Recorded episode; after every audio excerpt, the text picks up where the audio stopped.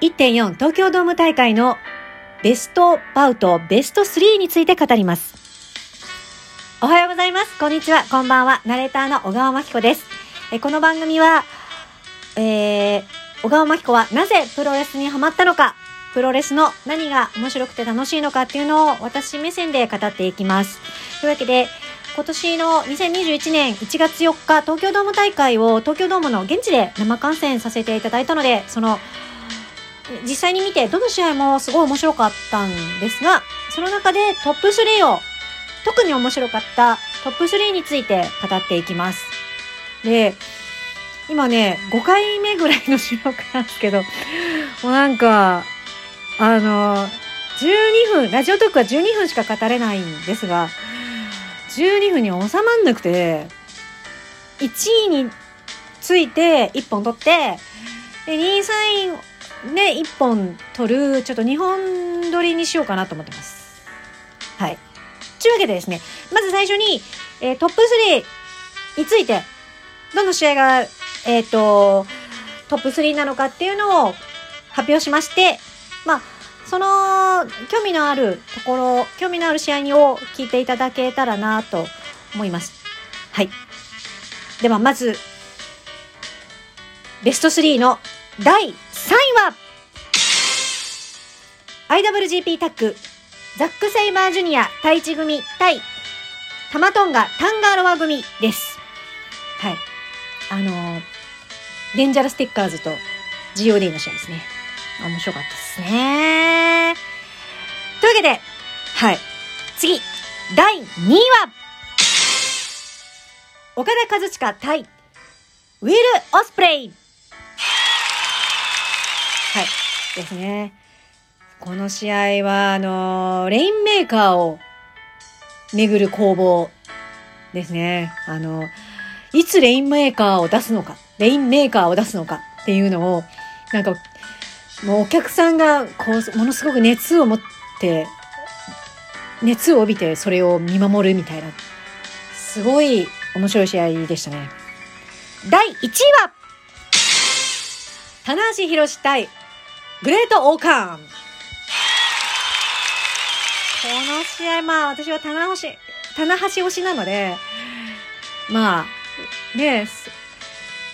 でもその推しだからっていう、よ、いうことよりも、なんか本当にこの前哨戦からの盛り上がりもすごかったし、いや、面白かったし、その、この試合から、こう、お客さんのリングに、への集中力っていうのが、ぐんと増したな、熱をぐん、ぐぐんって増したなっていう、拍手の量が、もうすごかった。って私は感じました。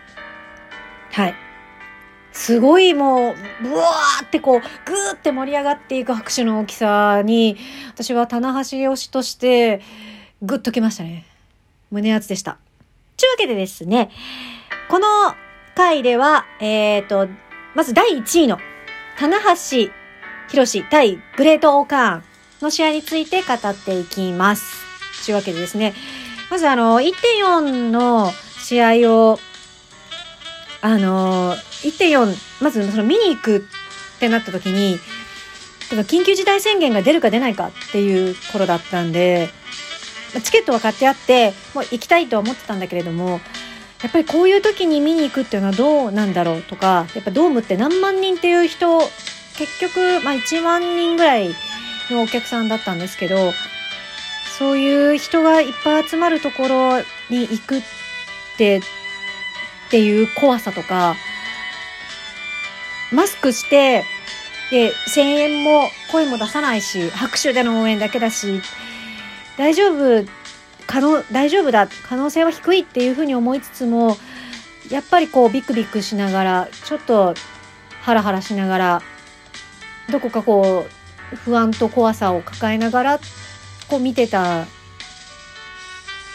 実際にこう足を運んだっていうところはあったんですけど、こう棚橋さんが東京ドームの花道に出てきた時に、はあ来てよかったって心の底から思いましたね。もう、ぷわーって、もう世界がめちゃくちゃ華やいで明るくなって、いや、もうほんと来てよかったって、なんか、その時に、やっとなんか心の底から感じられたなって思います。で、田中さんって絶対こう1.4の1月4日、5日、その東京ドーム大会の時に新しいコスチュームをこう披露してくださるんですけど、その新しいコスチュームめちゃくちゃ可愛くて、かっこよくて、なんか、毎回デザインが違うんですけど、なんか、パッて見た時に、2019年のコスチュームを思い出して、2019年の棚橋ケニーの IWGP の、あの、IWGP のタイトルマッチ、東京ドームのメインでやった、その時のコスチュームを思い出して、デザイン的にもカラーリング的にも赤、青、ピンク、ブルーっていう。あ、田中さん今年 GP 取るなってなんか、ふと思ってワクワクしたし、でも、大ビッグマッチだと田中さんこう、ヘアスタイルをすごいこう、あの、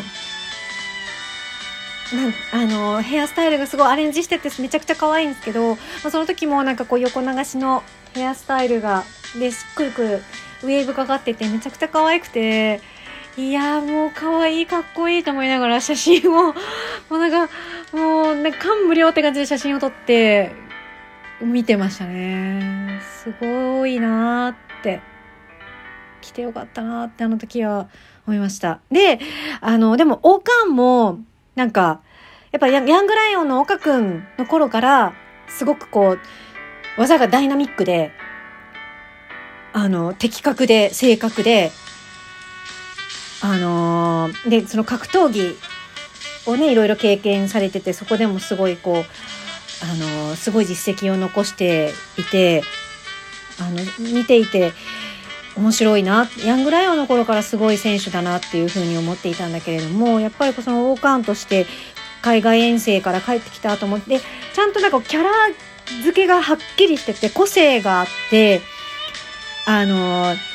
な体も大きいからすごい技も入るっていうかでもシンプルね分かりやすい技なんだけれど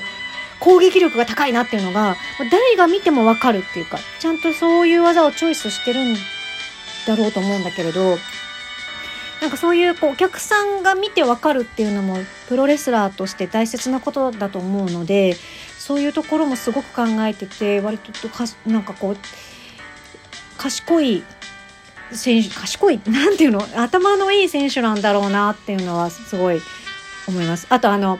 イケメンに対する 恨みがあるんだろうなっていうこう顔を攻撃顔面攻撃するのがすごい多いんで、そう、岡田戦の時もそうだったし、田中さんにもついて、田中さんに対してもすごい顔にこう攻撃する試合が多いんで、じゃあ、あの、あの、技が多いんで、ああ、なんかそういうところ、なんか、ね、イケメンが嫌いなんだねっていうのをあの、なんか、徹底してて、ブレなくていいなって思いますね。あと、エルボーの、棚橋大川のエルボーの打ち合い、もうすごい、もう両選手に拍手がすごいこ巻き起こってて、楽しかったし、あとあの、最初序盤に、あのーまあ、こう、膝を餌にしてこう、王冠を釣ろうとする棚橋さんの上から見せてもすごいかっこよかったし、あとあの、あの、ヘッドロック、ヘッドロックでこう、ぐいぐい頭を締め付けるのが、あの、お仕置きっていう感じで、あの、悪い後輩をし、にお仕置きする先輩、棚橋先輩って感じで、それもなんかコメントでも、棚橋先輩として、こう、お仕置きするみたいなことを言ってたから、あ、本当なんか、コメント、そのコメントを見て、あー、なんかこう、リングにつながってて面白かったし、王冠も、あの、靴を舐めさせてやるとかっていうコメントをしてたもんだから、リング上でもこう、棚橋さんの顔をこう、グッて、靴のところに押し付けて舐めろみたいな感じでやってたりするのも、あ、こうちゃんとコメントがリングにつながってるなっていうのを、なんか、こうちゃんと追ってるファンも面白いし、でも、こう、初めて見た人も面白いしっていう。あと、あのーなんだ。あ、そうそうそう。えっと、フライングフォーアームを3連発、棚橋さんが3連発するっていうのがすごい珍しくて、で、あの、フライングフォーアームって膝から落ちるから、あの、やるために痛くない痛くないって思う 言ってんのにちょっとほっこりしたりとか、あと、あのー、あれですね、ドラゴンスープレックスを見れたのがすごい。いつもドラゴンができなくて、だるま式になることが多いんで、このだるま式じゃない、を、あの、ドラゴンスープレックスを見ることができたっていうのは、なんか私は、ヤングライオンの岡くんが田中さんの付き人として、こうリング下で、田中さんの試合を見ている時に、や、ドラゴン見たいのになって思ってたのかなって。それを見、見たいなっていうのを見せてくれたのかなとか、ちょっと思ったりとかして勝手に。なんか、結構胸熱でした。で、の、なんか、田中さん、勝って、なんか、私ちょうど席的に、こう、最後まで田中さんが、あの、退場していくまで見れたんですけど、まあ、ほんとなんか赤ちゃんみたいに無垢な顔をなさってて、すごいなんか、純粋無垢な、すごいなんか、キラキラしてて、なんか、つきものが落ちたみたいな顔 してて、すごいなんかこう、なんか新年からいいもん見たなって 思いました。はい。というわけで、あ、もう11分30秒だ。すっごい、もうなんか、2021年最初からいいスタートを切れた東京ドーム大会でした。というわけで、第2位と第3位は次に続きます。聞いていただいてありがとうございました。またね。